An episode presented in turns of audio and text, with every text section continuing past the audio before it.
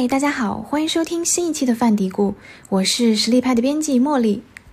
Hello，大家好，我是营养师鱼。Hello，我是小西瓜。Hello，大家好，我是山楂。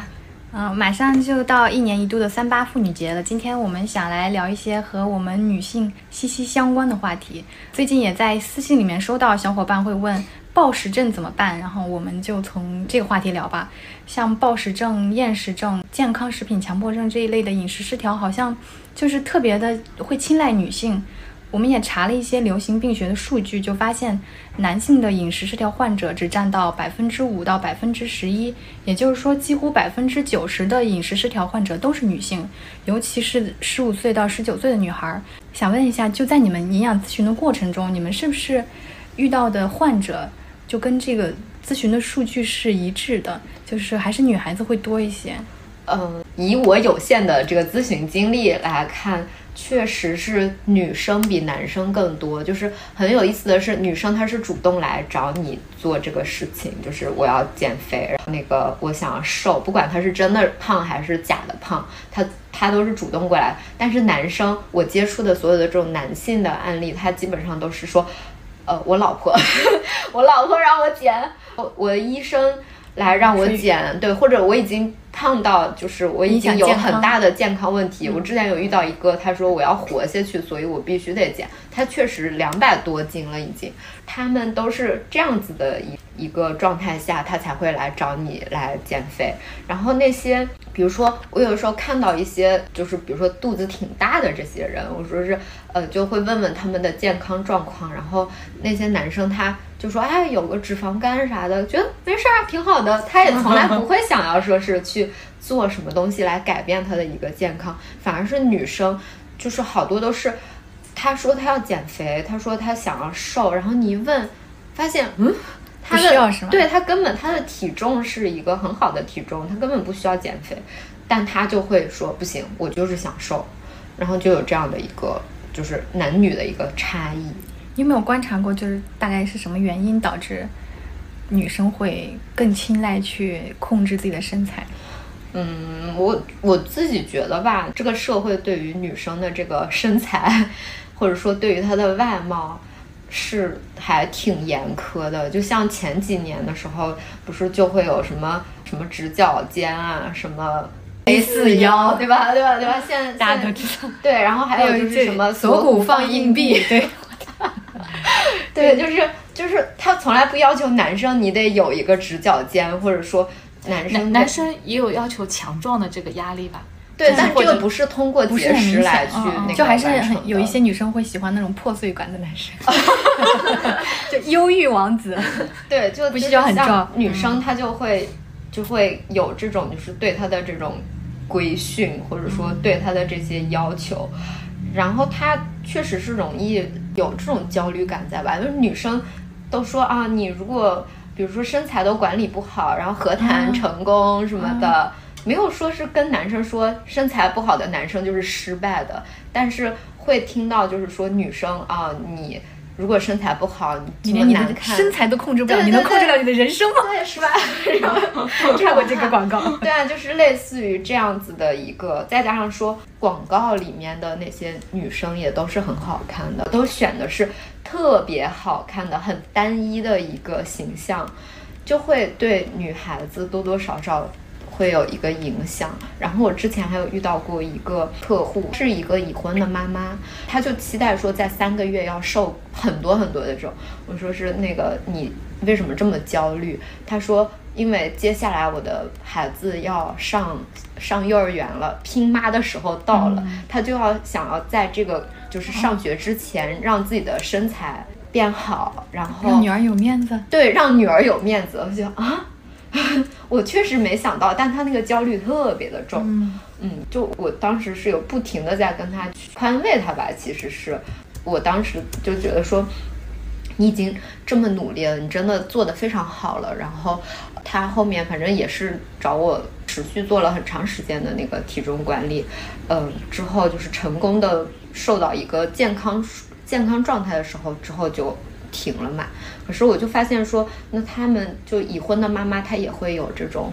嗯焦虑身材的焦虑在。对，对于女生她的这个就好像女性的这样一个身材管理是从青春期一直持续，就会至少至少三十多岁还是会有这个对四十多岁。你看，像那些女明星，她不一定说身材焦虑，但她一定是有这种颜值的焦虑的，对吧？容貌焦虑的，就是现在你看那个电视啊什么的。就是要求女生要有少女感，对他一边吹她的少女感，一边又要求她有演技。对，你你少女感，你怎么有演技？就是你的眼神得有内容，对你的眼神有内容了之后，你不可能就不会你不是再有纯真的这种就是懵懂感知感是吧哦无知感。对啊，所以就很割裂。我感觉就是男生他不关注外貌或者身材，可能也是对社会对男性的期待有关的。嗯大家就觉得说男性你男生你要去打扮，你要长得好看，你关注这个身材，我关注我的外貌是一个不被接受的。然后包括我自己跟我爸爸相处，我会觉得他有的时候会很讳疾忌医，嗯他会觉得有点小小毛小病，他不会想要去看医生。但是可能是不是女性？嗯，我们更关心健康，有一定程度就是我们这个门槛更低。我示弱的这个门槛，我不需要说担心我我怕死，或者我怕我这个生病，我表现出这个弱是不合时宜的。男性可能就是会有那种内心的压力，嗯，我需要力嗯，我需要强大。所以他们其实不太会表现出说我在意我的身体，或者我主动去寻求专业人士的帮助，会有这点在。是的，确实是，就包括像我之前我们在看一些报告什么的，就是不光是国内吧，反正它是一个就是可能男女的一个差别。然后像澳洲，他们也是那些原住民男性的这个去求助医生，他的概率会更低。然后他平时就是。比较抗拒去看医生，嗯就我觉得可能也是不允许他示弱，或者说他自己就就会觉得不应该是对，不应该嗯去示弱，导致他们寿命短。但我觉得男生如果放弃这种阳刚压力的话，他基基本上就没有什么压力了在社会上。但女生会还是有压力。嗯，哎，但是哎，我想问你们是什么时候开始？因为前面讲到十五到十九岁那个年龄段嘛，你们自己是从什么年龄就是开始关心自己的身材了？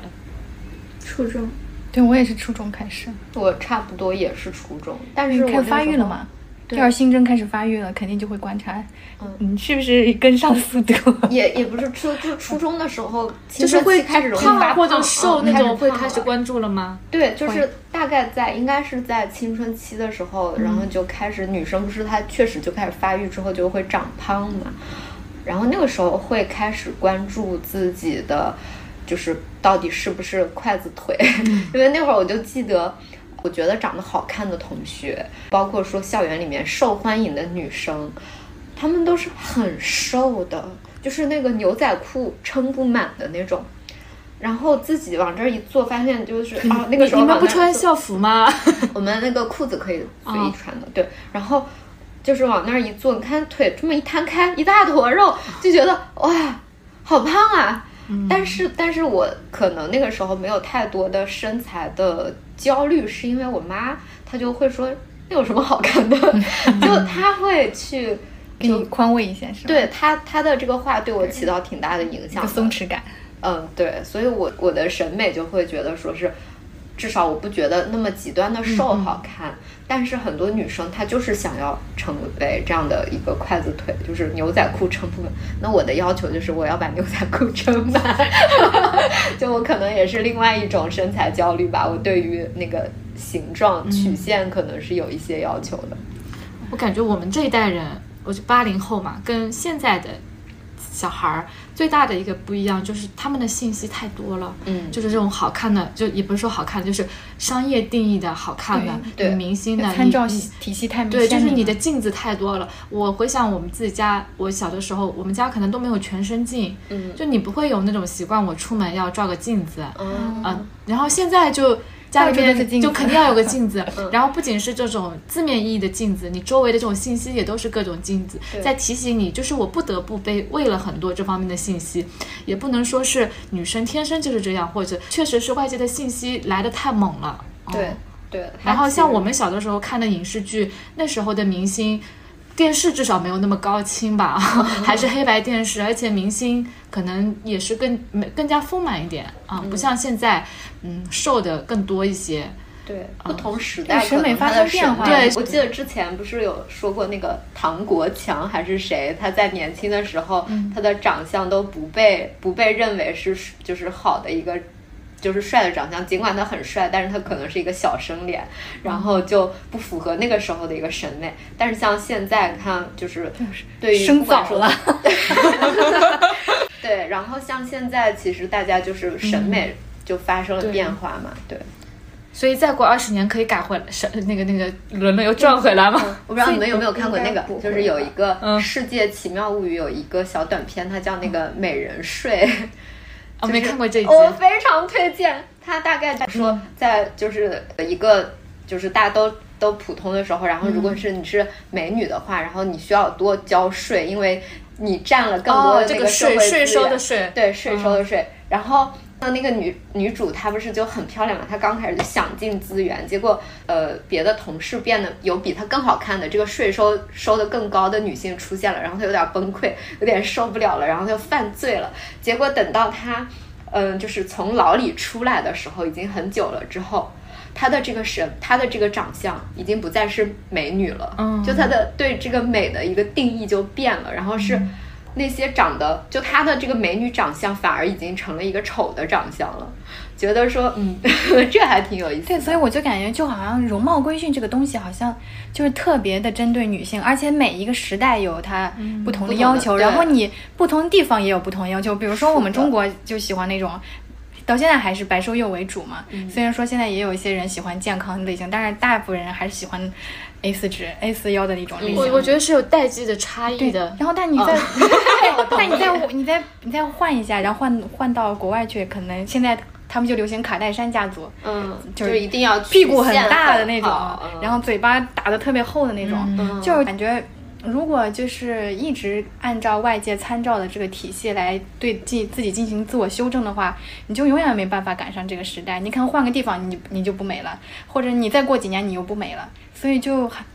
就是我觉得女生要要开始想一想这个东西，就是他们要求的美跟我自己认同的美是不是一种美？我要不要修正自己？嗯，这个很重要。对哦，说到这个，我突然想到，其实我的一个审美的形成，也是跟我在上学的时候，就是也也多多少少是受到一定影响。为啥我没有要求自己要极端的瘦？也是因为就是在国外的时候，其实街上的女生她的身材还是丰满的多，就是像亚洲的这种身材。至少在就在澳洲的话，只有亚洲人，就其他的我的同学啊，他们都是白人嘛，那他们其实身材是丰满的，所以说就是这个是对我有一定的影响的，就是让我没有陷入这种呃我不够瘦的焦虑里面，确实是。我突然想到小西瓜，之前我们有聊一期减肥的节目，小西瓜不是说减过肥嘛，嗯，用黄瓜减肥那一次，然后那个。立马就失败了，坚持了几个小时。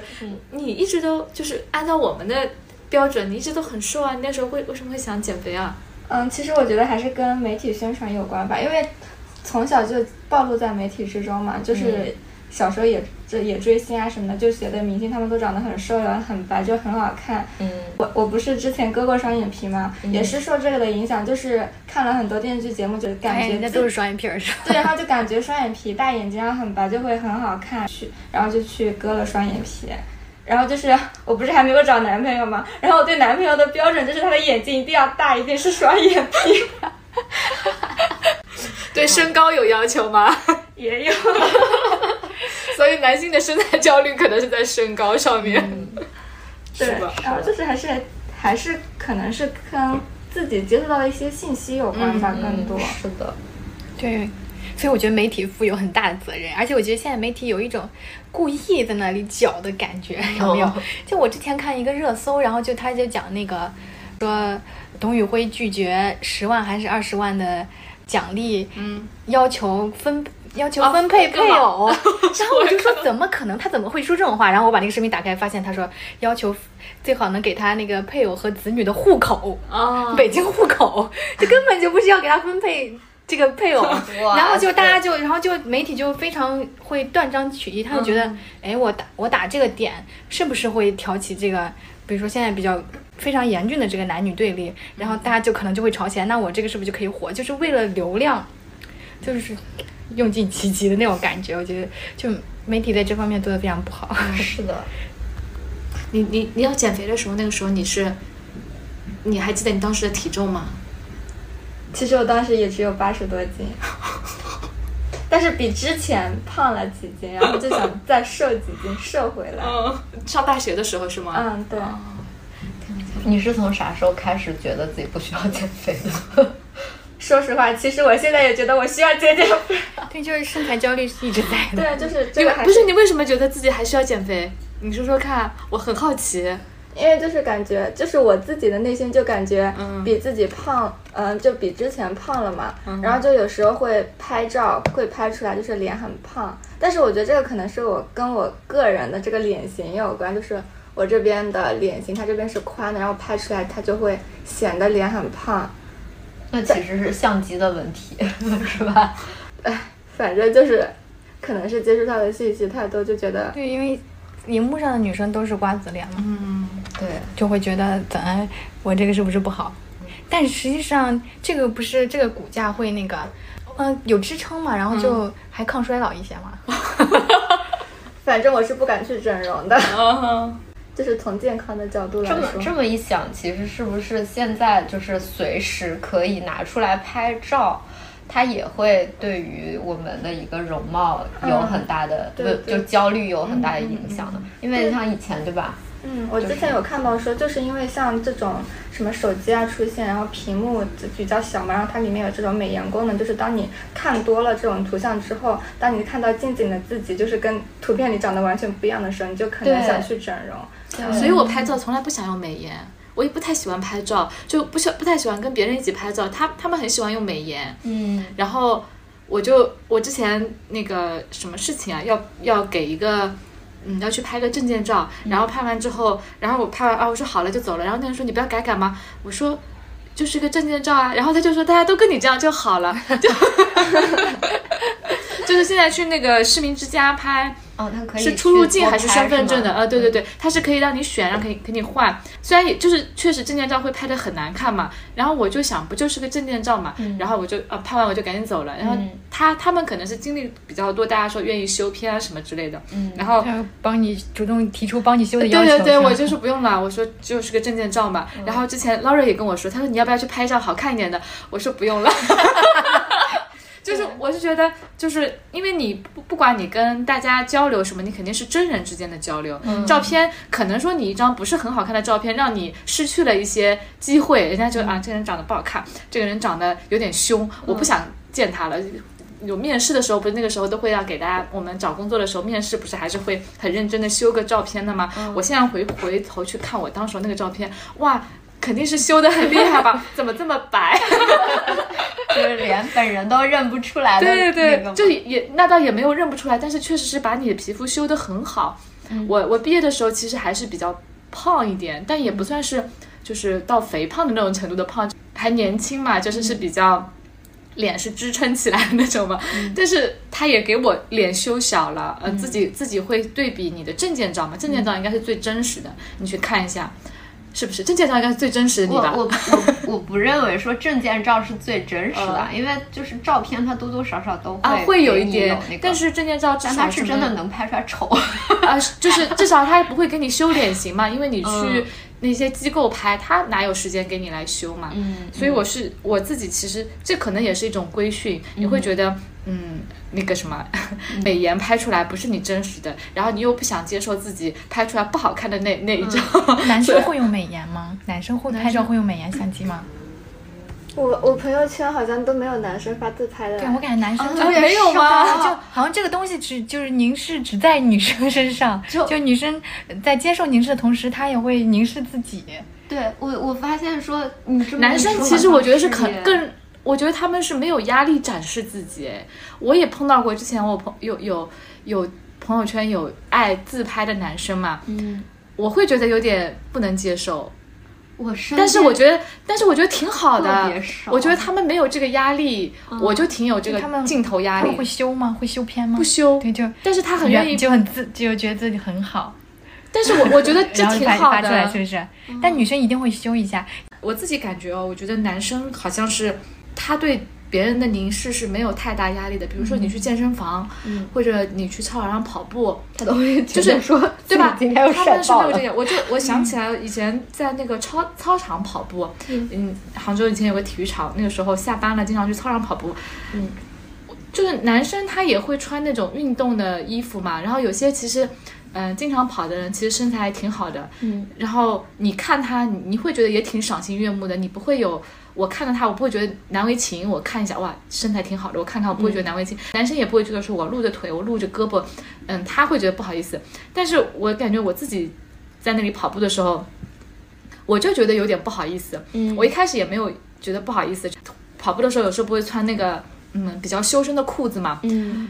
我有一次跑完步，就我跟我朋友两个人，我我走在前面，他走在我后面，突然间他就把我推了一下，说我们快点走。我说干嘛？他说就是这就是后面有个人老是盯着你看。然后我那个时候我就想到说，嗯，我就想起不是有那种运动裤，它会有你这个紧身的裤子外面上面还外面再穿一个短裤的，嗯对，然后我就我我那个时候就觉得哦，怪不得大家要这么穿，就是好像你还想再遮一下。嗯，我经历过这个事情之后，我就去跑步，我就有点嗯不那么想要穿这个裤子，我就想穿宽松一点的。嗯就是我会有一种压力，但是其实我有什么好有压力的呢？我又不是没穿裤子，对就是是吧？然后我就是。如果我觉得我这个我挺好看的，我是不是应该大大方方的展示，就像男生一样嘛？但是我我会觉得挺不好意思的。就我觉得说这种可能除了说不好意思，更多还会有是不是会有一种不安全的感就是压力，就不安全是还好，因为它是个大操场，嗯，有很多人踢足球的那种，所以它是有灯光的，人也很多。我不是一个人在跑，而且我也不觉得那个人是就是不怀好意的看 着你那种感觉，他可能也是觉得说，嗯，就看一眼嘛，就是那种感觉吧。我没有感觉到我被冒犯了，但是我就是觉得被盯着看我有点不舒服，那种感觉吧。我我有过类似的这种经历，就是就穿女性对自己身体的一种羞耻感，就男生不对对对，我觉得会有，就是就是我之前有过一次是穿了一个这种露肩的裙子，一字肩的裙子，然后我觉得真的好好看呀。但是但是我那天出门上街的时候，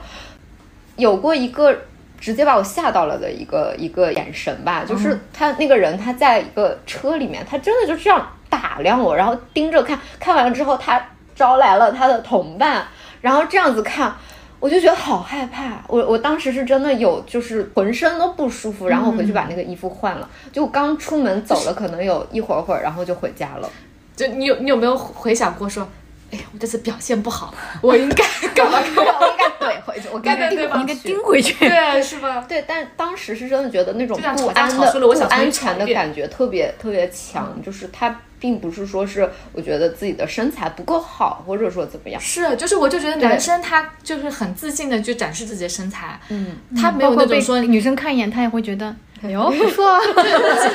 他没有那种洋洋得意的感觉，他也没有这种压力，说我展示自己的身材，我有我有好像不应该那种感觉。但是是我感觉。嗯，我虽然说从小到大没有因为胖或者瘦受过什么伤害，就是别人说你给你取什么绰号什么之类的，但是我感觉也受到了这种大家觉得呃女生可能不能穿太暴露啊，或者干嘛干嘛这种想法的，就是可以说规训吗，就是还是有一点影响了。有，嗯，我觉得其实，嗯，大家可以都再穿的露一点，就没什么，就是现在越趋保守。对啊，对我感觉现大家都穿好保守啊，然后。嗯是的女明星走红毯对啊把礼服对缝起来就会穿的穿的非常保守。其实我感觉越露我我还是大家还好一点，就是我我记得以前我在古巴的时候，他们都穿的很露，很暴露，然后甚至就胸罩什么的也不穿，反而没人看啊。都那样看什么啊？没什么好看的，就大家都穿的非常暴露，没有人看。我觉得我我有观察过这个事情，就是我感觉在大城市，他的这种身材的羞辱会小一点，就它对于你的这个穿着的接受度会高一点。对比如说就在杭州，呃，其实你在街上看到穿奇奇怪怪的衣服的人特别的多，然后我觉得是现在多起来了。对，在所以在所以说这样的人要多一些，大家都穿得多，就是你想穿什么就穿什么，但是但是我 宽容一点。之前观察过，就是像在家的这个就小城市里面，嗯，它就会少一点。它甚至说就是我我以前。我穿短裤出门，因为我原来在澳洲的时候也是穿裤子也是短的嘛，然后穿吊带啥的都无所谓。但是说放假回了家穿的也是短裤的时候，会感觉到不自在，对，街上没有人这么穿。嗯，我我就不敢，我不太敢穿。就会你会觉得不不能融入大众，就没有安全感，对，以及说你没有保护你出。门就会被人就是来回盯着看，不管说大家是欣赏的目光，还是说是就不怀好意的，反正多多少少这个眼神盯在你身上就是很不舒服，就是让人觉得全身都难受。但是说在杭州，感觉说就是穿吊带啥的，也不太会有什么太大的压力，因为你不穿，其他人哎，你也能看到其他的妹子这么穿，这时候就觉得说自在一点。因为，大城市是女性的避难所。对，我觉得 确实，就它的包容度会更高一点，以及说，也许、呃怎么说呢，就是大家互相谁也不认识谁，你就不会那么大的一个压力了。就没有那么多的接触不。要太在意就好了，因为我不是喜欢穿汉服嘛，嗯就自从我穿汉服之后，就不在意别人的眼光，就不管他们看什么，就是我穿我自己喜欢穿的衣服就好了。对，嗯，但我感觉说，当然这个可能是有点像在呃开脱或者免责，只不过就是那像家人有的时候说，哎，你少穿吊带啥的，他是出于一个担心你的安全，担心你安全的一 个一个考虑，他会说是啊，觉得嗯嗯这这样子出去，然后不太安全，他会劝一下你，就可能有一些或者说小城市。就会听到这样的声音会多一点吧。哎，那你会不会觉得说担心自己穿着不好看，所以你不穿？我不会，我有这种困扰吗？如果说是，比如说某件衣服，我确实觉得我自己穿不好看，也有这种，也可能有这种的，就是被衣服想视的感觉。就就不想要这件衣服了。啊，我鄙视你，鄙视我，就我也鄙是视你。你看，今今以前我第一次听人家说什么拜拜袖，我还问我说什么是拜拜袖，就是这里肉肉比较多嘛。哦，我也是第一次听说，我对这种 流行词特别的迟钝，然后才知道说啊，大家会觉得说你这个这个地方肉太多了，穿衣服不好看。本来你不觉得穿这个衣服自己穿出去不好看什么之类的，被人说了什么拜拜袖之类的，你就感觉说啊，好像不好看哦，不穿了吧，就是会有这种会不会？但但是那你看，其实这是两种不一样的想法，一个是别人说你有拜拜袖什么的，然后这个衣服穿不好看，他会去。就是会去思考自己身材不好，然后还有一种是，那这个衣服不好，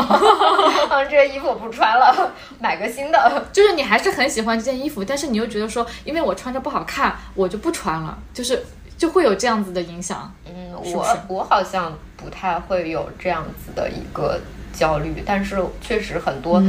想要去什么天鹅臂啊、甩拜拜袖的人，他会是因为缺足适履的，对对对，想法他那么就会难受啊会有这样子的一个焦虑在。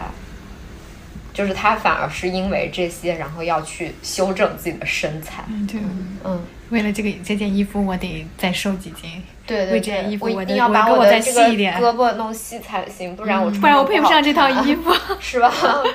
被衣服规训了。对我，我觉得说男生好像我接触的男生他会有这种觉得自己瘦的压力。我也遇到过好几个，就是呃我的男生朋友，他们就问说，哎呀，我吃不胖怎么办？烦死了。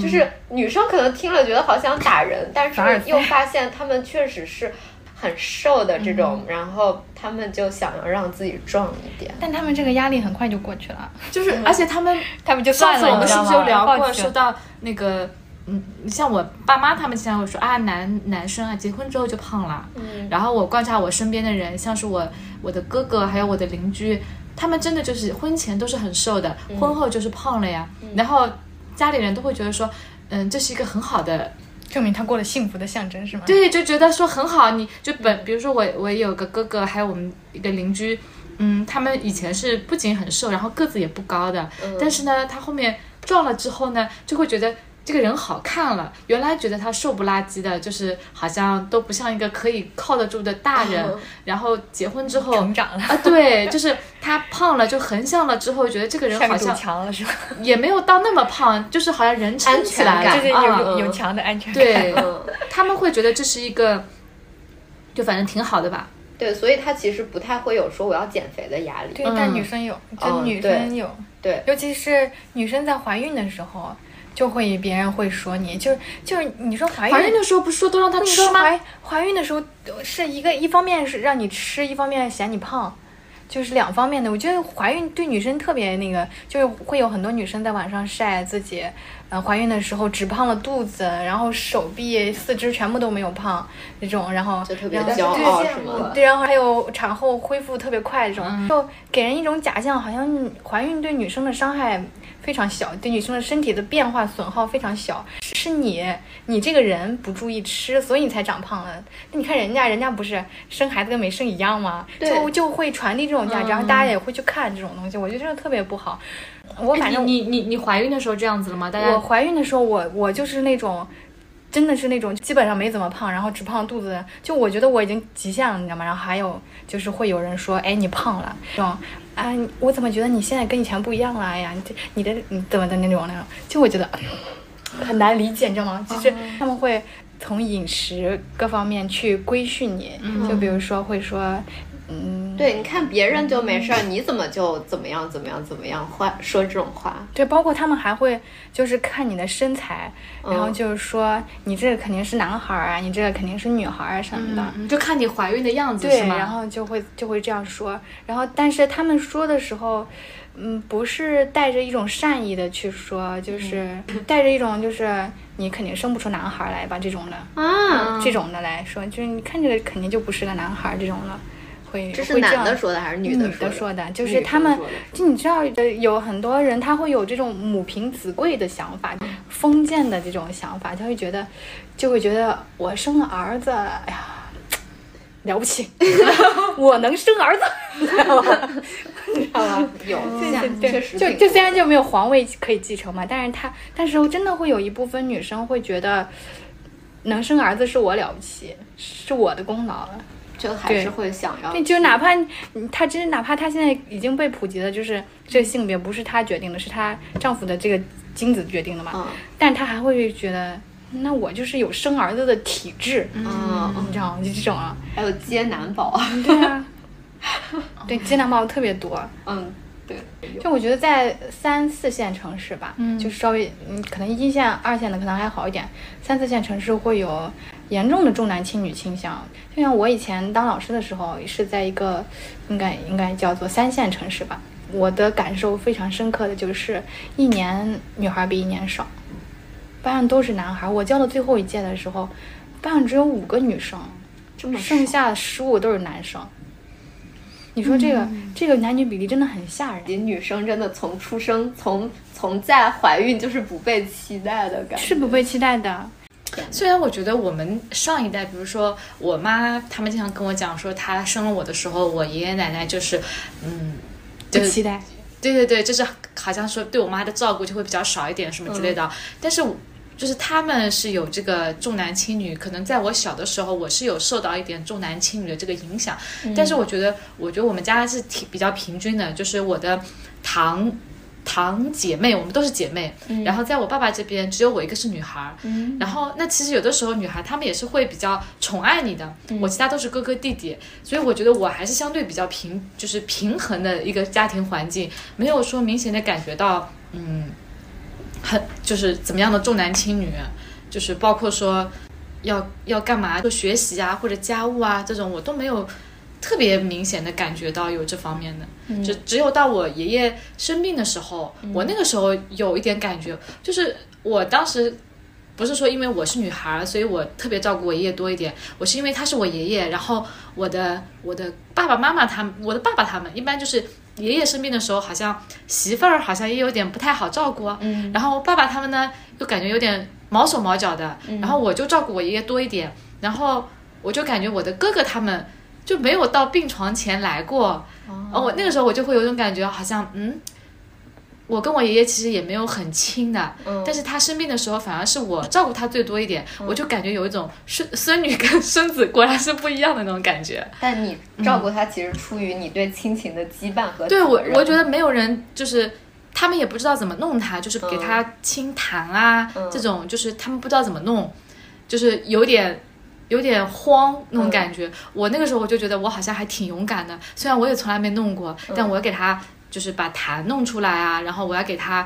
嗯，拍壳那种什么，我我就学了一下，然后我也没有很害怕，但是我感觉他们就是有点不知道怎么下手，嗯，就觉得自己不是没有这个照顾的这个技能，觉得自己不应该有对他们，他们就觉得没有这个技能，嗯，他们是会觉得没有，就是，但是我我自己是觉得好像还好，我觉得独生子女之后，其实对男女的这个重男轻女的这个影响，我是觉得对女生是有一点好处的。嗯，可能如果是个大家庭里面，女生受到的这个嗯负面的影响会更多一点，是不是？所以说放开之后就可能女生会更少了，对，大家都去生男孩，而且而且现女孩子现在也不是要要要工作要生孩子，就压力很大，家长也会从这个就是从孩子的未来去考虑吧，就觉得那我生一个男孩，他将来是不是会生活的就。轻松一些，就是现在家长也不指望孩子结婚生孩子，他们其实不指望这些，但他们希望自己孩子能活得轻松一点，他们也会从这个角度去生男孩。哎，你刚刚说到女生结婚之后，就是你又要照顾家庭又要工作嘛，我就想到我们之前我在做我们在做这期节目准备的时候，我就看到说，其实现在有很多，是它是英国的一个调查吧，就是说很多饮食失调的有很大一部分比例是中年女性。嗯，中年的时候你。可能面临的双重的压力嘛，一个是事业上的，一个是那个家庭的。家庭的可能小孩是叛逆的阶段，或者说你的夫妻关系出现了问题，然后你事业上可能又遇到一些各种什么乱七八糟的事情，然后导致他压力很大，出现饮食失调，就这个比例也很高。嗯，就他对他的身材是没有太多的。对他可能，但他压力太大。对对对，就是他不再说是因为年轻的时候我为了身材我去呃采用过极端的节食方式，然后出现这些问题。到中年的时候，就是因为生活上的压力，嗯嗯，也用食物来排解压力，导致中年女性的这个饮食失调。高了，嗯嗯，就像我们之前我们群里面，就是我们之前正念饮食里面群里面不是有一个小伙伴，他不这样吗？就是我看他一个人带两个儿子，嗯，然后他还要工作，工作好像也是挺辛苦的，嗯，完了之后就又要工作又要带孩子，然后他就也没有人帮他，对，然后他就饮食失调嘛，他就是累到极限了或者觉得难受，他就暴饮暴食，嗯嗯嗯，就他们是暴食会，对他们是暴食，就是其实是发泄，嗯，对。呃，这么一说，确实，当时观察就是我们的这些小伙伴的时候，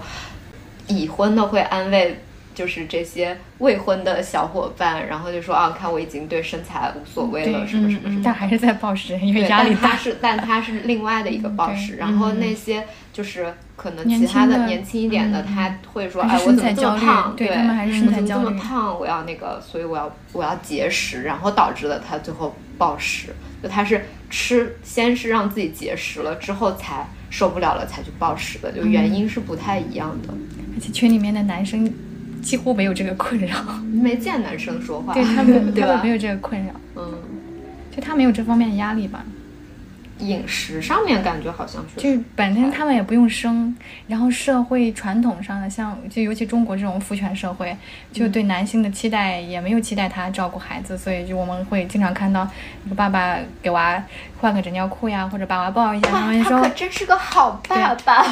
但你知道这些女生不是每天都在做吗？没人夸她，但是但是女生如果做的有点不好，或者是哪里失误了，就会会有很多人来骂她，说你这妈怎么当的？这两性标准。差别太大了，是的，而且就在这种压力之下，就要求他这样那样，就我觉得很过分。比如说现在大家不让女孩就招聘的时候不要女生，但你又要让她生孩子，因为这个其实是一种创生产力吧，就是第一生产力其实是，但这个生产力其实没有被赋予任何价值，反倒过来变成一个枷锁，就让她没有办法去。你说一一个人如果连自己都养活不了，他怎么可能愿意生孩子呢？我觉得这个好，这个好神奇。你又要让她生，你又不给她养活自己的机会。是的，就很难，产假同休那么难吗？我觉得产假同休可以解决很大的一个问题，就是男生跟女生都一起休了，不管他带不带孩子，至少在就业市场上是公平的。嗯，我昨天就我其实特别想要去问问男生朋友，他们有没有身材焦虑嘛？我就去问了两个人，然后一个人呢，他就跟我讲没有，嗯，我们他们可能就是担心秃头嘛，然后他说。有一个他会想要去努力的在维持身材，是因为他想要给孩子好的一个榜样。嗯，他做其他的他说没有，他们都结婚了嘛，没有。然后另外一个呢，我去跟他聊这个，我就问他，我说，嗯，你身边的人有没有身材焦虑？他说我身边的人都没有身材焦虑，因为他们都比我瘦。嗯，然后。然后他就问我，他说你觉得我胖吗？然后他说我觉得我不胖，我就是有个肚子。然后我，我当时我就问他，我说你是认真问我你胖不胖吗？就因为我还是不好意思，我觉得要礼貌一点，你不能说人家胖。就是我跟他确认了一下，我说你是认真问我吗？然后他说说是的。然后我说我说我有个同事，他七十五公斤。他说他在减肥，然后没没想到他跟我讲，他说我也七十五公斤。然后我觉得自己挺美的。然后那个时候我我会在想，我我就说，嗯，你怎么，你也是一个在大城市生活工作的，然后嗯，也是受过高等教育的，那你对一个我们觉得这可能是一个基本的健康素养嘛？体重 BMI 到底胖不胖？他知道自己也有脂肪肝，我预设你应该是知道说。对胖大概是一个什么判断标准嘛？后来我跟他聊了之后，其实我就发现他不是说嗯不关注自己的身材，他可能就是缺少这一块基础的知识。就是他如果他了解了，可能他也会关注，但他可能重点关注在其他的东西，比如他他的工作，他就想说我怎么学习，然后我这个工作能够找挣钱更更多的工作，就是他的关注点在这里。他的压力还是经济收入、权利、地位这些。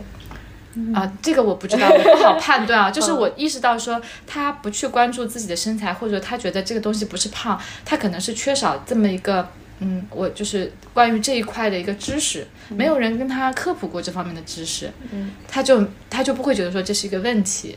啊，是会有，我觉得有这么一点。那我觉得男生有一种不到黄河心不死，不见棺材不落泪的这种状态，就是要到特别严重，他们只有我生个病，嗯，好。健康终于重要了，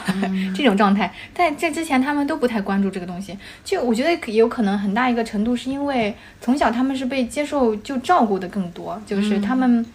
不用花心思在自己的身材上或者是在自己的健康上。像女生虽然可能现在独生子女也是父母照顾的比较多，但她会。可能接受一个外在的凝视，她也会去对自己的身材进行一个管理。在身材管理这个过程中，她不可避免的就会摄入一些健康方面的知识。但男生根本不需要这个东西，所以他只需要接受外来的照顾。包括他们结婚之后，他也是可能大部分也是妻子在照顾家庭，或者妻子在照顾他的起居饮食。那他就完全没有没没有就没有这个机会去接触到这个知识，所以他就很难就是搞得自己的健康怎么样。包括他们还会有自我安慰，就像我老公他们。公司每个每年去体检，然后体检之后，他们几个男生会在一起比，谁的血管更硬？就是哎，你是硬还是稍硬？你还差我点儿，我硬，你才稍硬，你知道吗？就他们会这种，就是苦中作乐对，他们会苦中作乐。他们就只要这个东西没有让我脑梗，没有让我这会儿半身不遂了，他就是一个玩笑，我不在乎他的这种状态。嗯。哎，而且我老公有一种阿 Q 到什么程度？就比如说他去年检查的时候，好像是有那个幽门螺旋杆菌，嗯，然后还有一个什么方不太好的地方，我忘了是是哪里不太好。然后他今年干脆这两个检查就不做了。我说你，我今年我就问他你那个好怎么样？他说我没去，就这两个略略过，你知道吗？就到这种程度。我我想起之前你分享过一个，就是说。嗯，爸爸照顾宝宝，爸妈给了他这个机会，那个例子，嗯，你上次我们选题会的时候说到嘛，其实是让爸爸去成长，他自己弄，就有的时候很多时候是，嗯，男男生接受妈妈的照顾或者接受老婆的照顾，就是你就会怕他做不好，干脆我来吧，然后他就没有一个学习的机会，是的，很多时候是这样的，放手 让他自己去成长。这么一想，我做不好家务，一定是因为我爹。太好了，我爹就是嫌我，就是我在那要洗碗，他就说看看看，哎呀，你走吧，你走吧，然后他就自己就上手了。我看我爸洗碗，我就这样，哎呀，走走，我来。还是要给他们机会，让他们就不要不要嫌烦。对，哎，我想我爸跟你爸是一样的，我爸也是在家里面，我妈干活，我爸总是看不上。你爹瘦吗？嗯，我爸一身肌肉的那种，我爹也是。然后就他会他会看不舒服，觉得这也做的不好，那也不做不好，然后他就会再做一遍。那时间长了之后你就不做了呀，因为我做了之后你也不满意，你又在那挑三拣四，那我就不做了。反正我做了之后你还要再做一遍，对吧？我觉得这也是一个，就是你你得给他机会，你得调低自己的这个忍受度。嗯，我刚才是突然想到之前，就是我们上次在录小宇宙的时候，好像不是有说那个男性他在结婚前后身材嘛？然后记得当时不是看一个。就是一个研究，就是说，如果他是离婚了之后，要再次投入到婚姻是，就是那个那个择偶市场，对，他会他会又开始注意自己的身材。昨天我一个朋友也这么说，是吧？是吧？就是就是你发现他在结婚前。然后上大学之后，这就是上大学工作之前吧，可能说他的身材也许是他的一个巅峰。巅峰，对，那会儿可能也有时间，然后运动量也大，上学期间各种打球什么的。那工作刚开始工作之后，可能这个时候身材会，呃，稍微有一点点劈叉，但是这个时候基本上他也就。就开始准备结婚了，然后还有他可能女朋友都是以前就已经大家相处的，在他颜值巅峰的时候认识他的，然后等到他结婚之后开始不注意他的一个就是一个身材，然后开始变胖，等到如果有这种要离婚了，他要重新开始要去有这个择偶压力的时候，性吸引力的时候，对，然后他就开始注重自己的身材，他不一定说要变瘦，但他可能会去练壮。就练一个显得健康点是吧？对 对对，是的。嗯，那这个可能男性、男生、女生都一样吧。嗯，女女女性如果离婚，我要开始一段新的感情，我可能也要让自己变得更加有吸引力一点。但我觉得女性对于，还说她其实一直都很有吸引力。她就是女性，我我个人的感受是，她对于自己的这种要求，它是持续不间断的，就是就是就像是结了婚乘风破浪的姐姐们对。就是你年轻的时候，小的时候，然后你要在意自己的外表，然后呢，你可能就是你在你在没结婚的时候，你很在意自己的颜值，很在意自己的身材，然后呢，那可能你会觉得说啊，就是好的这个颜值，好的身材能够就是让他有更好的择偶机会，但是你在真的结了婚之后，还是会有这种身材焦虑啊，就是像刚刚说的，怀孕期间还是会被这种。羞辱嘛，就是你为什么做不到，人家就做到。比如说朗朗他老婆当时不是被骂，就被骂了嘛，就是因为晒这个身材。明明结婚生孩子，生孩子是一个那么辛苦的事情，你还要让别人觉得这个事儿很轻松，然后是踩着别人在上这个事。然后等到你生完孩子，很多女生她都有这种产后恢复的焦虑嘛。那我的这个身材走样了，然后我就是。特别大的焦虑感，我就是想要去看看怎么样修复，然后好保持一个就是恢复到生孩子之前的一个好的状态。就是有一个有一句夸女孩的一个非常，你想想就觉得很那个的一句话，就是说你好像没生过孩子，我看不出来你生过孩子。我经常听到这种话，我有时候会觉得。这是一个潜意识里面就会说生孩子其实其实是对女生的一个非常大的身体的伤害，就是大家一方面在内心里面是这么想的，但另一方面会又在外面会说没有啊，没有怎么伤害啊，我觉得就很矛盾的。那如果你觉得他不伤害的话，你为什么会说你看起来像没生孩子呢？嗯，就是还是就会就会说是你就像是一个少女，什么什么什么的这种，对啊，就是很割裂，我感觉这个事情，嗯。我觉得我们在讨论这个事情的时候，我经常会在想，就有的时候也是会反思嘛。你对于说，嗯，身材的认识，就对女性身材的认识，对男性的身材的认识，包括说对动物嘛，就是 我们家的狗不是很胖嘛，也不是很胖吧，就是。嗯，八十斤拉布拉多，然后出去的时候，有的时候别人会，有些人会很友好，说啊，这个狗好壮啊，这个狗毛色真好啊。有些人会说胖，就胖，我觉得还能接受。有的人会说肥，就是哇，这狗好肥啊，你就感觉好像就很肉似啊。然后有的时候我就会看一眼，然后如果这个人挺胖的，我心里面就在想，你自己都这么胖，你还说我们家狗胖啊？你还好意思说它？还有一次更过分的，有人有，嗯，是一对情侣，我印象很深，就往往是情侣在一起的时候。总会有个人就是特别的夸张，他说这是头猪吗？我我当时心里面我很想骂回去，就我想代表我们家的狗骂回去，你 你礼貌吗？然后我自己又反思，我就觉得说，难道他一定要身材很好，他才有资格来批评我们家狗吗？就我我有的时候会这么反思，然后有包括说，我现在碰到我们亲戚家的小孩儿。哦，你经常会说啊，这个小孩，嗯、你怎怎么又这么胖？或者说，来让阿姨抱一抱，是不是有没有瘦一点，或者有没有胖一点？我有时候也会反思自己这种行为，就是是不是很不合时宜？我是不是也伤害到了他？就是小朋友很小嘛，你不知道哪句话，可能你的一句评价就对在他心里面留下了什么这种想法啊。然后包括说，嗯，跟朋友在一起的时候。就是我是不是以后要少说？哎，你最近是不是胖了？哎，你瘦了，自己会反思我这样的话是不是不太好？因为我们经常会看到一些说法，就是说为什么你们老是要这么评价？你不能评价我衣服穿的挺好看的吗？你看到别人这么来把这个事情拿出来说的时候，你会反思自己的一些言论是不是不太恰当？然后包括说，嗯，比如说我们刚刚讲到身高嘛，小西瓜说，哎，对将来男朋友的那个期待，希望他高一点，希望他那个。嗯，眼睛眼对双眼皮眼睛大一点，就别人也会问我，哎，你对你那个希望就你有什么要求？他们会说，那我心里面想，那我也不希望我男朋友我未来老公他是胖的，我也不喜欢胖，我可能也说，我觉得高不呃不要不能太矮吧，会有这样的要求，但是我又反思，我为什么我我这个是不是有点双重标准？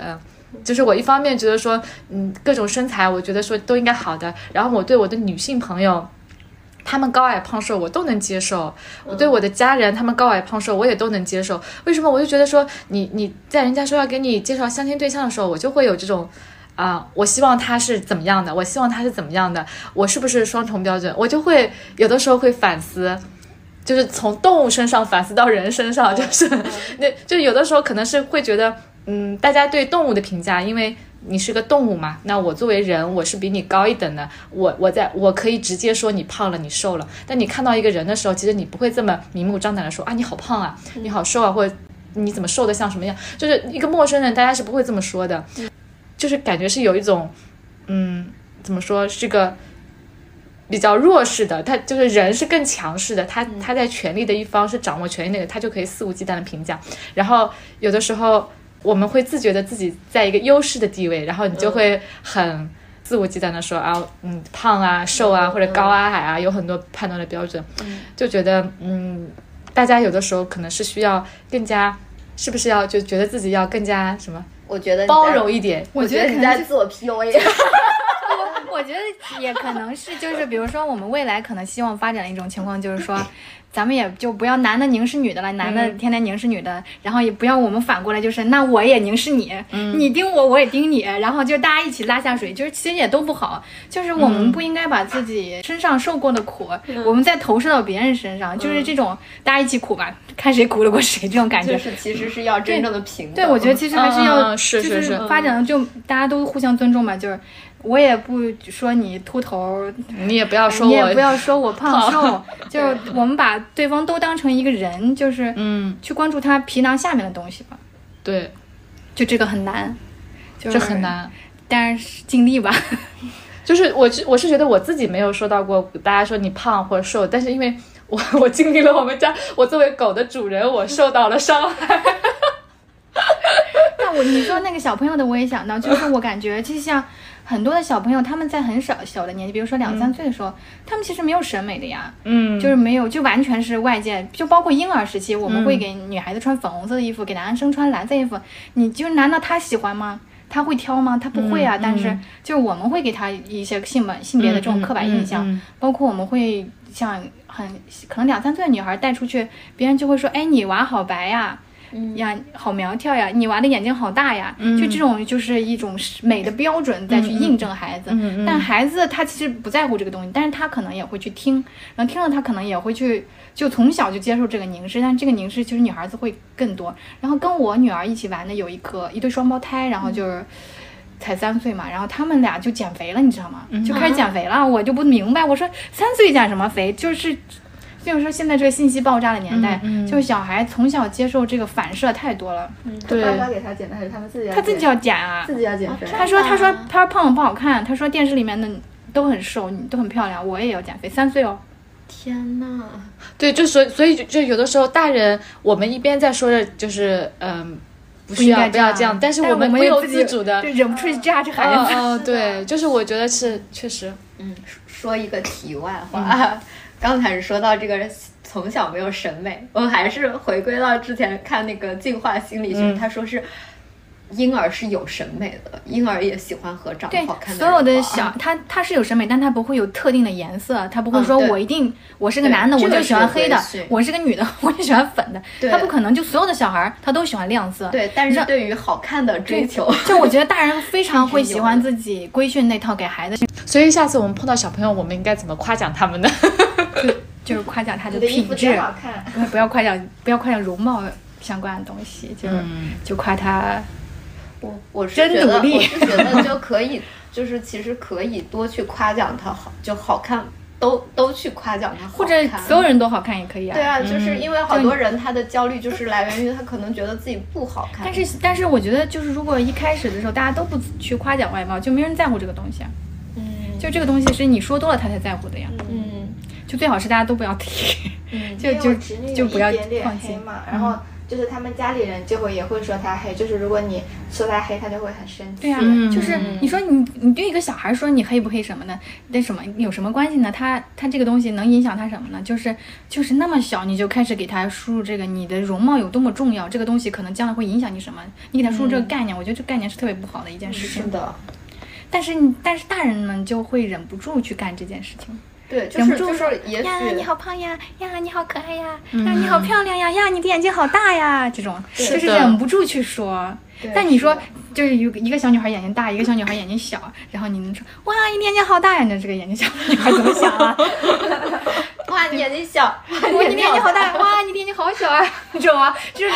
这 种好割裂的是是什么呀？这种，就我觉得不要不要再就是就是他就大他不是在传递一种你眼睛小，你也是你也是，不是你听出来这个语气，你觉得小孩听不出来吗？对呀，就你你这你这这种，你刚跨过这个，你这有反对，面，就其你怎么着实总是在拉踩，对呀、吧对呀、就没有必要，嗯我觉得就会形成一不要不要讲这些东西。对，就是在可能想要评价小孩子外貌的时候，大家三思，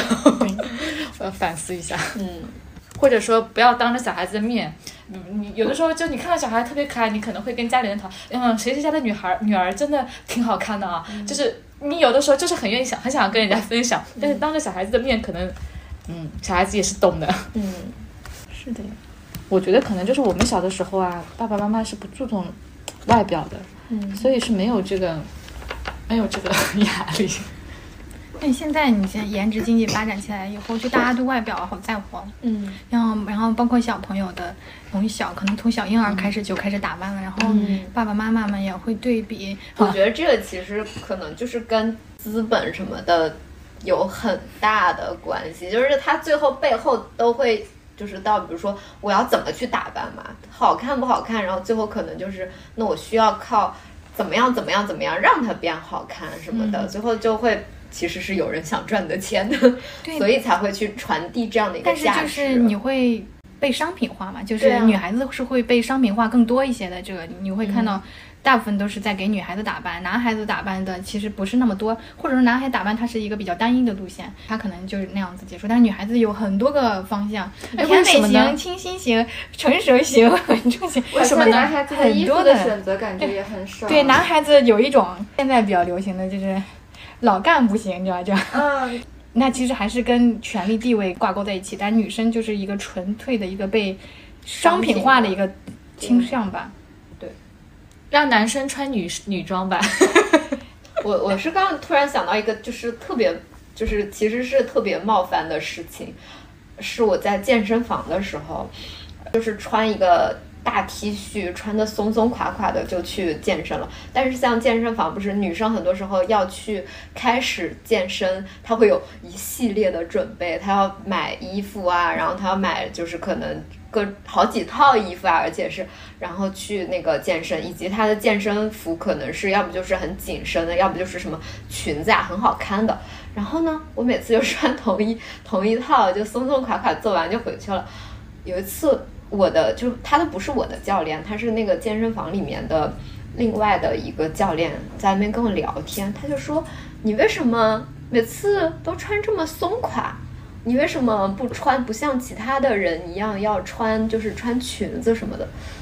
我就觉得很冒犯，关你屁事儿。但是但是当下他这么说的时候，我也会去想说，对啊，其他人他真的要来，女生要来健身房，他真的要去。就是很好看，然后他会很显她的身材什么的，就不会特别说是去这么随意的就来，然后他就发出了这样的质问，就是女生必须得打扮才行，是吗？就你就至少她在健身房里面给你传递一种你必须得打扮。对，就是他，就是他在健身房穿的这个健身的衣服，是很去显他的身材。但是你看男的那个健身，他可能就穿的是他的运动短裤，是松垮的。然后包括他们在健身房的教练，他如果一直穿个背心露出来，我也觉得挺恶心的。但是他他就他基本上都是穿的是半袖嘛，很多都是这种半袖啥的。然后一些运动服都没有那么紧身，可是对于女生的这种就是健身的衣服，它就是非常修身材、非常紧身的这种。运动员，我感觉像他们女排呀什么的，他们就会还有那沙滩排球，他们会给女生设计的非常的短，就必须要那么短吗？为什么男生不需要那么短？对，然后然后他就来问我了呀，我就说真的是莫名其妙，怎么回事啊？他也想给你推销一下。不，他他是他就确实是观察了我很多天，并且就发现说可能我是那个不养眼的吧，然后他就他就凑上来来问我了，嗯，我我是觉得挺无语的，什么玩意儿，以及就是我当时的感受是，就是就是有一种好像真的就是被商品化或者说就是被物化的感觉，就是你打扮就是。去健身房里面，然后如果你没有打扮那么好看，没有那么显身材什么的时候，别人都会觉得奇怪。然后以及说，好像你去了健身房这样子，就是为了给他们看的一样。我就觉得就是，就是我是来健身的，又不是来给你看我的身材的。然后你居然还跑过来这么问我，莫名其妙。但是很多人他可能就是会去因为这个，然后去。就是去更在意自己的穿着，以及就是买好几套不同的衣服，最后还是他，最后回归到他最后就去消费了嘛。我要发现好多女生去游泳也会买 好多泳装，一天不一样，一天一天的都换不一样。男生可能一个裤头就完了，女生已经装备了好多。对他装备的特别的。哎，你们会不会有个阶段，就是会特别想要自己，嗯，就是像男生一样，就是，就是我高中的时候，我有个女。女生的同学，我就觉得我很羡慕她，她就是，嗯，会打篮球，然后呢，就你就觉得她很利落，然后呢，她就有点假小子那种感觉，然后那个时候我就会觉得我我挺羡慕她，我不喜欢穿裙子，我也希望像她这样子，就是可以理一个短发，然后就是穿那种男生的那种短裤。那你们不允许理短发吗？可以，但是我那个时候白头发特别多，然后理短发，我就是你你你男生那种短发，就里面的白头发全部都露出来了嘛，我就就我理过一次，然后所有人都说啊你怎么这么多白头发，白头发，我就不要剪短头发了。对，但是你也没有他那种气质，就你很喜欢那种假小子的气质，就有有一个阶段，就自己也不喜欢像女生一样，就觉得嗯，就是有点。好像希望自己更男男子气一点，中性一点，或者就有点像后面那个中性风李宇春。对对对对，就他不是也火过一阵子，然后大家也有在分析这个现象嘛。我就觉得好像在成长的过程当中，是不是大家都会有这么一个阶段，就是你你还挺希望自己能够中性一点，不希望自己。就可能也是感觉到了，作为女生会有很多不方便。你包括要来例假啊，包括穿裙子，你总是很很不自在啊。就你要担心走光啊，就是这种会有很多不方便的感觉。就是很很希望说自己像男生一样很利落。然后，你说游泳啊干嘛？哎，我觉得男生很省事啊，就只要一个就可以了。然后女生你就要考虑很多。嗯。所以就还是我倒是一种对女生的这种就两性的塑造，然后导致了不变嘛。其实我觉得人应该就不就是你想要什么样什么样。我记得我上中学的时候读一个男生写的文章，他写的是我想要有一头肆意的长发。嗯，然后我当时感看了，我就觉得看男生也有烦恼，男女是男生的烦恼是没有肆意的长发。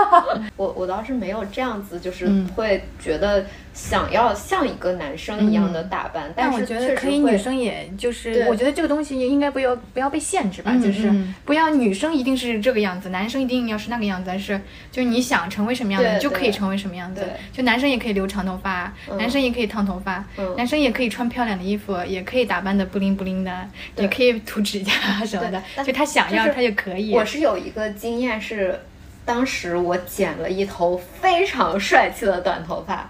的时候，那时候我身边的男生都变少了。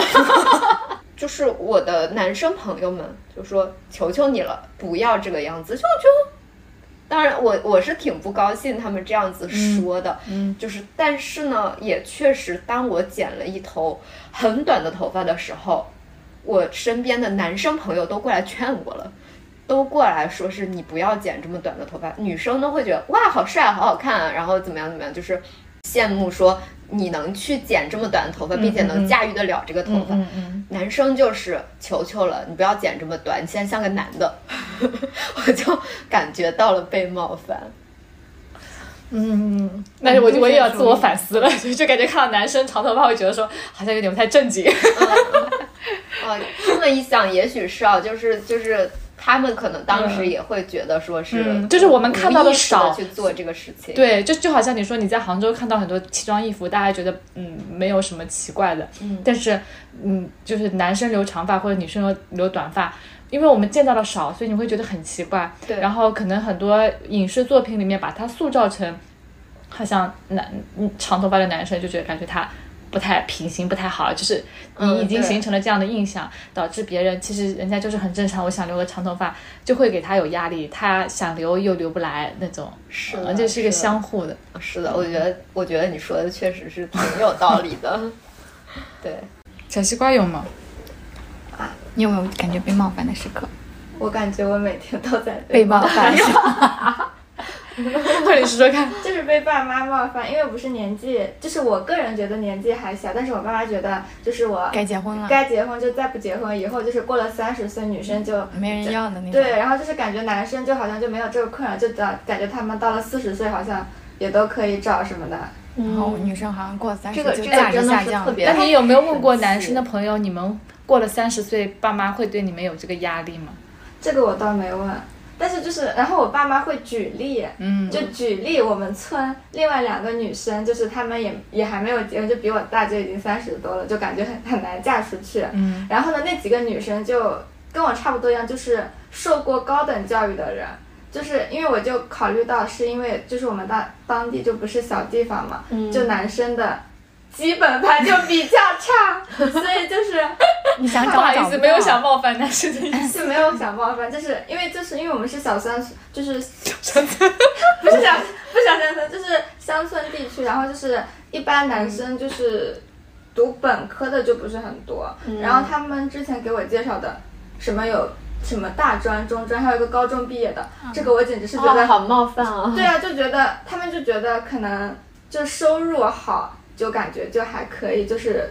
但是要聊得来吧？对，就是感觉都没法聊。就他他其实更多的感受是把你就是无视了你的真正的一个需求，对。就而你的书都白念了，对种感觉。，就这感觉，我就感觉我念了那么多年的书，就是想努力逃出这里，然后最后给我介绍人就感觉想把我拽回来的那种，就那种感觉。我之前质问过我身边的朋友，就是因为呃，其实也不是说质问吧，就是因为我当时有点不太理解吧，我就觉得说为什么大家就是呃，就是因为他们是也是小地方嘛，然后大家好像一毕业就着急着要结婚，就我身边的女生朋友，然后后来我就问他们，我就说你为啥想要就是。这么着急的就很想结婚，以及他们在大学期间就已经就是在焦虑自己要早点就是要要成家什么的。嗯我就当时我就说，我就觉得说，你不觉得你就是读书什么的，不要这么就是感觉这么早很奇怪，就给我的感受就是我辛辛苦苦读了这么多年的书，最后就是为了结婚。但是他们结婚之后不工作了吗？嗯，有不工作的，就是有确实是一心就扑在家庭上面。当然呢，这个其实可能是忽视了人家在家庭里的贡献。但那个时候我真很困惑，嗯我就觉得说，呃，就是可能我在读书毕业之后，我还是想着说，哎，我自己要去就是去工作啊，然后去让自己就是、就是去发挥自己读的书的价值。然后，所以我那个时候至少是不太理解说为什么他们会这样的。当然，这也是个人的一个选择吧，所以说并没有什么可指责的。只不过就是我那个时候真的好困惑啊，就会觉得。真的，我辛辛苦苦读了这么多年的书，然后可能这个人他的个人的价值，它的就是并不只是说他要结婚这个价值，他明明有更多的品质，更多的需要被关注的。可是就像是小西瓜说的啊，那那可能他家人或者朋友就很着急，会觉得对你现在就结婚了，你就这这个男的就可以了，你不要再挑了。对你再挑你就你你再也嫁不出去了。这种对，是的，就是他不不在意你的其他的这些价值，就是然后他就是不要跟我讲你的学历什么，不要什么是什么的，是的，是的，你你现在到年龄了，是的，甚至就得结婚。对，甚至就还有那些什么，嗯，就是说女生，比如说你学历太高了不好嫁什么的，嗯，就觉得什么？对，他就就像在婚姻市场上，就像男生如果工作好，他肯定是加分项，但是女生不见得是加分项，他有可能是个减分项。就比如说你工作能力非常强。那他就意味着你可能要牺牲一部分时间，不要在家里面。他们会更倾向去找一个工作，可能一般，但是稳定，嗯然后有多一点时间来照顾家庭。就是大家还是就男生还是希望找一个自己能做主体地位，然后去支配另外一个人的这样一个哎，我们录这期节目之前，正好在那个 打开百度看到一个热搜，说一个相亲男在相亲角反怼哦大妈。我还我正好打开了这个，就我当时就看到，我就点进去看看，我想今天跟我们这聊的话题相关，我就点进去看看他到底怎么反怼了。他就说自己收入三千，希望对方收入八千、是吧？月收入八千、我看到的要点大概就是这个。然后大妈就反怼他，但很多人也支持他，凭什么你就一定要要求男生收入更高呢？就是对他可以收入低，然后他嗯他能不能就是我觉得就对但是这样子，男生你也可以收入低，女生也可以收入低，但是你低的那一方你能不能在家里面承担这个照顾孩子、但是教育孩子的这个工作，对这个 问题能不能心甘情愿的照顾？他现在这样子去说，可是他身边的女生的地位和他的一个环境，并不会因为我这样去要求你，然后我就女生就会得到一个改善。就是他可以这么去说啊，那我就是要求对方那个出八千，然后我自己在家做家务。可是这个女生她在外受到的其他的这些来自男性的这种凝视，或者说来自男性的一些要求，可能还是很高。他并没有说是呃，因为我这边不要求你这样了，所以你就不会有这种其他的压力。我觉得男生跟女生有一个很大的不一样的地方，就是男生的自尊心就是在这方面的自尊心非常强。我有一个朋友吧，是这样，她她男朋友是一个专科的，然后她当时嗯嗯是本科，然后是一个还蛮好的学校的，然后她要考研，她男朋友坚决不让她考研，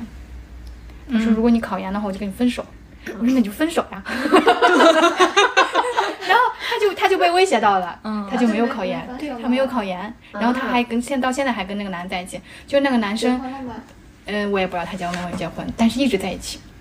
然后他就会很限制他，就是他觉得自己比他低位，嗯，然后他会限制他的，包括交友，包括他的发展，就是他不让你去找很好的工作，然后他也不让他去考研，他就是要把你拉在一个跟自己一样低的位置，然后来维持自己的尊心。我见过这种男生就是很多，的女生是大部分都会心甘情愿的，嗯你你比我高，你比我厉害。我会心甘情愿的帮助你这样子，但男生不会的。我觉得大部分男生都不会，至少就是父权文化下，男大部分男性都不会。他可是我觉得女生也不会女生会这么心甘情愿吗？女生会，就是你看女生找男生，她一定是大部分情况下她会找比自己嗯这个能力好一点的男生，然后他自然的就会在家里面会、会多做一些牺牲，就是而且是那种大家默认的，然后也不关心你的牺牲的这种牺牲，就是我默我付出，然后大家也觉得是。就应该这样子，但男的他不会，他就会觉得嗯我哪怕不行，你不能看不起我呀，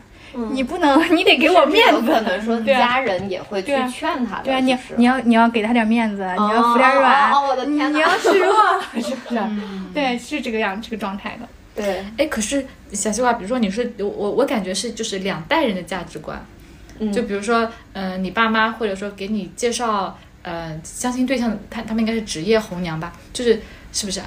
还是就是亲戚朋友？亲戚朋友，那就是上一代人，那可能就上一代人，就他们的价值观里面觉得，嗯，女生学历高，她她觉得这个不重要，就是你的学历不是你的资产。然后他年龄是你的资产，他可能会觉得说，嗯那个男生他对男生的学历有要求吗？他觉得男对男生来讲学历也不重要，可能是这样子。对，是不是是的，但是钱比较重要，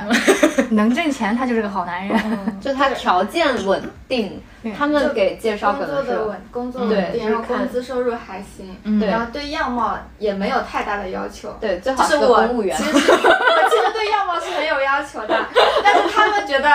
就看得过去就行了。嗯，嗯但就是其实之前就有一个相亲对象，他有一句话，我觉得特别特别冒犯我。嗯他觉得他找女朋友的一个第一要点就是能带得出去。我觉得这句话就那他带得出去吗？他本人，你觉得他你带他，就你带他出门，你觉得有面子吗？我都没见到，我都没见他，我都不想跟他聊下去。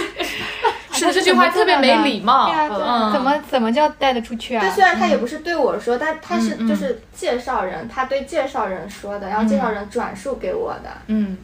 然后就介绍人能介绍成吗？然后就很就很生气。哎，我们男的没有女生那么急。我有一个朋友也跟我一一样年纪嘛，嗯他最近都会被他爸妈就是扰黄了他的一种婚事，他爸他妈就会就觉得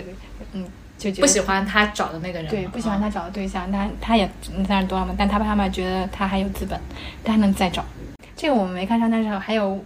我儿大把子大把的可优秀了。对对对，他们会这种我觉得就像刚我感觉每个地方可能也不一样了，嗯。是不是？就家长的那个态度，但他们会对男生宽容一些，他们会觉得就不会有这么大的年龄限制。比如说女生过了三十、他们会觉得是一道坎儿，嗯。就过了三十之后，你在婚姻市场就这个急剧下降价值。但他们会觉得男生过了三十还可以呀，嗯，没有怎么样呀。如果只要他工作好，只要他收入稳定，他可以找的对象的呀，我不结。我想起一个比较好笑，跟这个没有关系的题外话。我跟我妈说，你就跟别人说我二十三四岁好了，反正我也看不出来。我妈说嗯确，实人家看看他一下身份证不就看出来了？谁 天天拿你就说身份证是改的呀，身份证当时是谎报的，为了早读几年书。但我觉得，就刚才说的这个代际的一个差异，确实是有。可是问题还在于说，那我们这一代人，或者说他的这个婚恋，嗯，就是大部分人还是受家里面的一些影响啊，就是。他确实他自己不一定想要去怎么样，或者不一定想被左右，可是耐不住家里面的人的以他们的这个，嗯、就是标准在这边要求他，对吧？就是可能就像是小西瓜说的，就家里面人就觉得这这个东西他们条件好就可以了。那哪怕我本人不是这么想的，我并不认同，可是家里面人就天天这么说，天天就在跟前念叨你，有的时候也很难不受这个影响。嗯那所以你就是当你们面对这种规训或者这种凝视的压力的时候，你会怎么去调节它呢？忽视。你不会试图的去，嗯，跟爸妈解释吗？我感觉解释不通，沟通不了是吗？我我不想沟通，就是我拒绝沟通，我就不理他们。我我是会去和他们去，就是经常去剖析自己的心情的。然后尽管有的时候觉得他们也不是特别能理解，但是说多了这个次数多了之后，是能感受到他们对于我的一些心情的。变就是影响吧，不是说不是说松动或者怎么样，只不过说他也会逐渐的去，呃，尝试去理解一下我的一些心情，嗯，就是多多少少，反正我是会经常去跟他们讲，包括我有的时候会去跟他们讨论原生家庭的关系，我妈会说，哎呀，烦死了。但是呢，她现在也可以去和我去讨论一些，然后我也跟她去分享我的好多我看的视频啊。说到这个，其实就是也是我我觉得。就是大家可以去尝试的跟家人沟通的方法吧，就是说，嗯，很多时候他们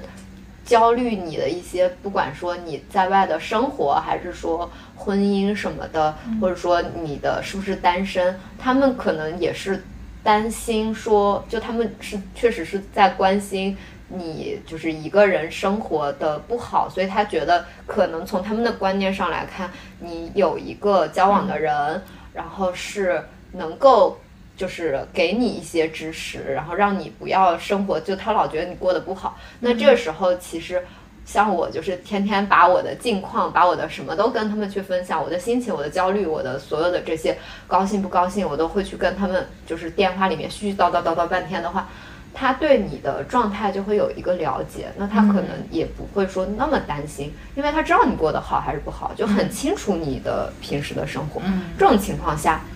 就至少我觉得压力会小很多，以及他们也就是焦虑也会少一点。这是跟家人的一个沟通吧，对。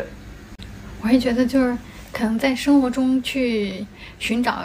亮的地方吧，就看好的地方。就毕竟这个父权文化已经形成几千年了，可能都写到基因里面去了。嗯，这个改肯定不是一两天能改好的，但我觉得至少是在往这个方向发展的，就是好的方向发展的。就可能我们继续去争取一个这种，就让弱者也能得尊重的这种对社会就好了。很。我们可能每天都会在那个新闻上或者微博上面看到很多，就有男杀女或者是这种男打女的负面新闻，嗯，可能也会让我们加深就是对男性整整个群体的恐惧吧。但是我每次就是陷入到这种恐惧的时候，我就会想一下身边比较具体的人吧，就比如说我爸爸，他就是一个非常好的男性，他就会主动的承担家庭的，就是家务，就是他只要能看到的都在做。然后他会，嗯，就是做家务呀，然后工作也很努力，然后包括他对就是现在男性非常在乎的这个惯性权，他都不在乎。嗯，就我跟我爸要求我要跟我妈姓，我爸马上带我去改了，我现在就跟我妈姓，你知道吗？就是因为我们家双胞胎嘛，比本来是一个跟我爸姓，一个跟我妈姓，然后我就觉得我也想跟我妈姓，但是也没有什么要，也没有什么理由，就是无理取闹，你知道吗？是我小学的时候，然后我爸就觉得无所谓啊，然后就带我去改了，他就觉得应该就孩子有自己的思想，那就。尊重他的思想，他觉得名字只是一个代号。然后我觉得有这样的男性在，就是我爸那是五零后、六零后的年代，都有这样的男性在。那现在肯定时代发展了，应该有更多这样的男性。我觉得就是像上野千鹤子写的那种，认为家务只是一个嗯女性该干的事情的这种男性。未来会灭绝的，所以我觉得这是一个，就是一个，这一个希望吧。充满信心，对啊，充满信心，就是觉得，呃，就是如果像我爸这样的男性。会越来越多的话，那男男性的整个口碑就会好起来嘛。嗯。然后可能大家也就不会那么恐男了，就不会像在网上现在这么恐男，就是恐婚恐育的很大一个情绪是因为恐男嘛。嗯。然后包括我现在我孩子上幼儿园，然后我女儿他们班上的小男孩，他们的教育也发生了变化。就像我之前说的那个，他妈妈会。教他去做饭啊，教他去，就他所有的事情他都要自己的事情自己做。嗯，然后他会做饭，然后我女儿已经吃过他做的饭，就是才三岁嘛，人家都会做饭了。我想，那这样的小男孩他长大了，他也是可以自己照顾自己，可以承担自己的责任，他是一个完整的人。我觉得未来应该是会好的。可能我们生活在夹缝的这一代，中间的这个中间不新又新又旧的这个人可能会很矛盾，但他们可能会很好，就是下一代可能会很好，就是对，我们可以。有期待就不至于那么绝望，就是所以我我给自己安慰自己的一个方式，就这样子。对，我觉得我对这个事情其实也是挺乐观的，尤其是最近不是那个就是上野千鹤子这个，就是闹得特别的大嘛，讨论特别高。反而我觉得这就是一个挺好的现象，就是你会去讨论它了，你就去关注它，然后再去改变它，这样子。嗯，对，是的，好的，非常好的结尾。无论世界再纷扰。一日三餐中总是蕴藏着治愈自己的力量。和食物做朋友，用健康过生活。欢迎关注我们的营养科普公众号“实力派 Chestnut Mates”，小红书营养师小栗子，母婴营养公众号“雅米孕育 New Care”，小红书养娃小天才辣老师，助力专业医学营养师职业发展公众号“营养工会 Nutrition”。好的，那我们下期再见啦。